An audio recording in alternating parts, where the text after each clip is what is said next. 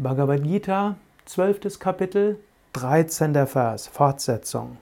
13. Vers ist, wer zu allen freundlich und mitfühlend ist, wer kein Geschöpf hasst, wer frei ist von Verhaftung und Ich-Gedanken, ausgeglichen in Freude und Schmerz und nachsichtig, der ist in der Liebe Gottes.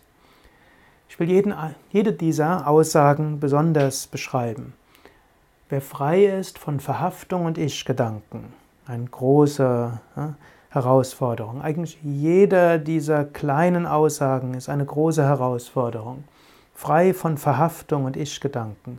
Du kannst jetzt überlegen, womit identifiziere ich mich? Vielleicht identifizierst du dich mit Selbstbildern. Ich bin halt so. Vielleicht identifizierst du dich mit deinen Umständen. Das und das brauche ich. Vielleicht identifizierst du dich mit deinen, deinem Wissen. So ist es und so sollte es sein. Und Lass alles los, bringe alles Gott dar. Du bist nicht so, wie du denkst, dass du bist, mindestens bist du nicht nur so. Und auch der spirituelle Weg ist nicht so, wie du denkst, mindestens ist er nicht nur so. Und deine Aufgaben sind nicht so, wie du denkst, mindestens sind sie nicht nur so. Sei immer wieder verhaftungslos und sei immer wieder offen. Man sagt so schön, Yoga-Geist ist Anfängergeist. Sei immer wieder neugierig, welche Aufgaben dir Gott stellt.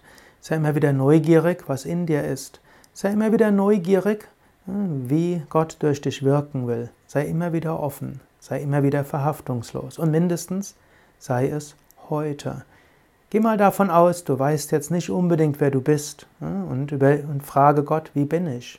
Geh mal davon aus, du weißt nicht unbedingt, wie der spirituelle Weg sein soll. Frage Gott, wie soll er heute sein? Geh mal davon aus, du weißt nicht, was genau deine Aufgabe ist. Frage Gott, wie ist heute meine Aufgabe? Geh mal davon aus, du weißt nicht, wie spirituelle Lehrer sich verhalten sollen. Frage vielmehr, was lerne ich daraus, wie mein spiritueller Lehrer sich mir gegenüber verhält?